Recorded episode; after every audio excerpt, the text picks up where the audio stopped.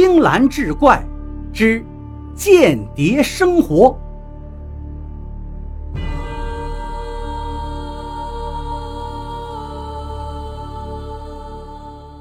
书接上回，第一次得手之后，尤俊宇便一发而不可收了。只要能跟老婆把这谎扯圆，他就会约上韩佳美去宾馆开房。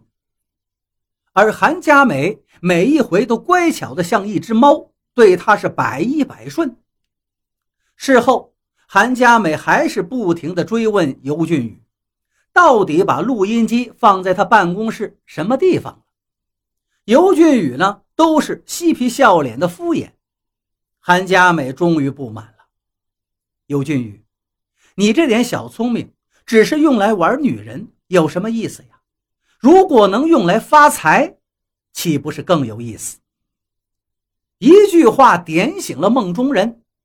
经过一番精心的策划，尤俊宇在本地一家网站上发了帖，称自己可以替人做私人调查，收费呢是调查的内容而定，并留下了 QQ 号以及用假身份证办理的银行卡。不久。有人跟尤俊宇联系上了，一笔笔钱打进了他的卡里。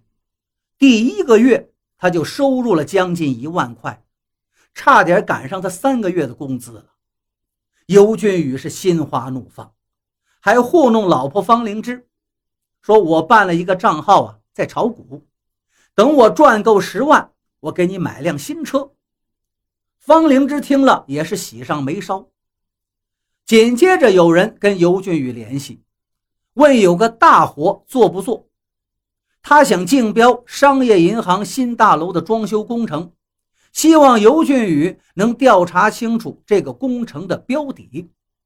尤俊宇一听到，本人只做私人调查，不做商业调查，回绝了。而对方却说道：“如果您愿意接手，价格好商量。再说了。”谁也不知道您是谁，即使出了什么事儿，也不会查到您的头上啊。这一句话让尤俊宇觉得很有道理，于是他心动了。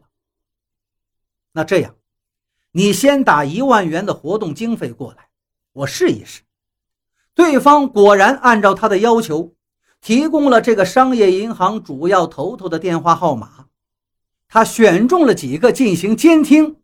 最终获知标底在一百一十万至一百二十万之间，那个人如愿以偿的中了标，就把剩下的三万元调查费爽快的打给了尤俊宇的卡中。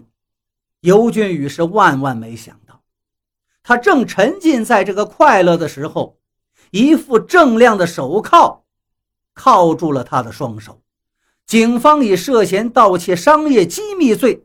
逮捕了他，第一个到看守所来看望他的人，竟然是韩佳美。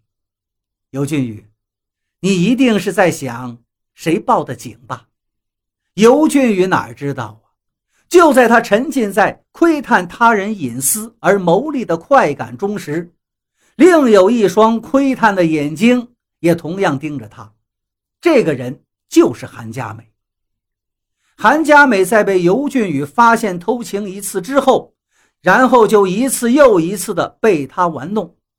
联想到他的神奇表现，他就怀疑尤俊宇很可能有一部间谍手机。于是他决定以毒攻毒，也买了一部间谍手机，对尤俊宇进行监控。他有意点拨尤俊宇，用他的小聪明谋财。终于让他逮到了尤俊宇涉嫌犯罪的证据，立刻就报了警。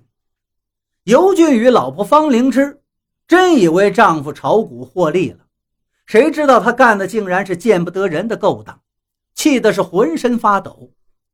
当她得知丈夫购买间谍手机的初衷，竟然是因为怀疑他的清白之后，就更加伤心了。尤俊宇，这么多年了。我才知道你是个狭隘而且阴险的小人。既然这样我们在一起还有什么意思？离婚吧。方灵芝冷冷的说完就离开了看守所。尤俊宇是拿头撞墙后悔已晚。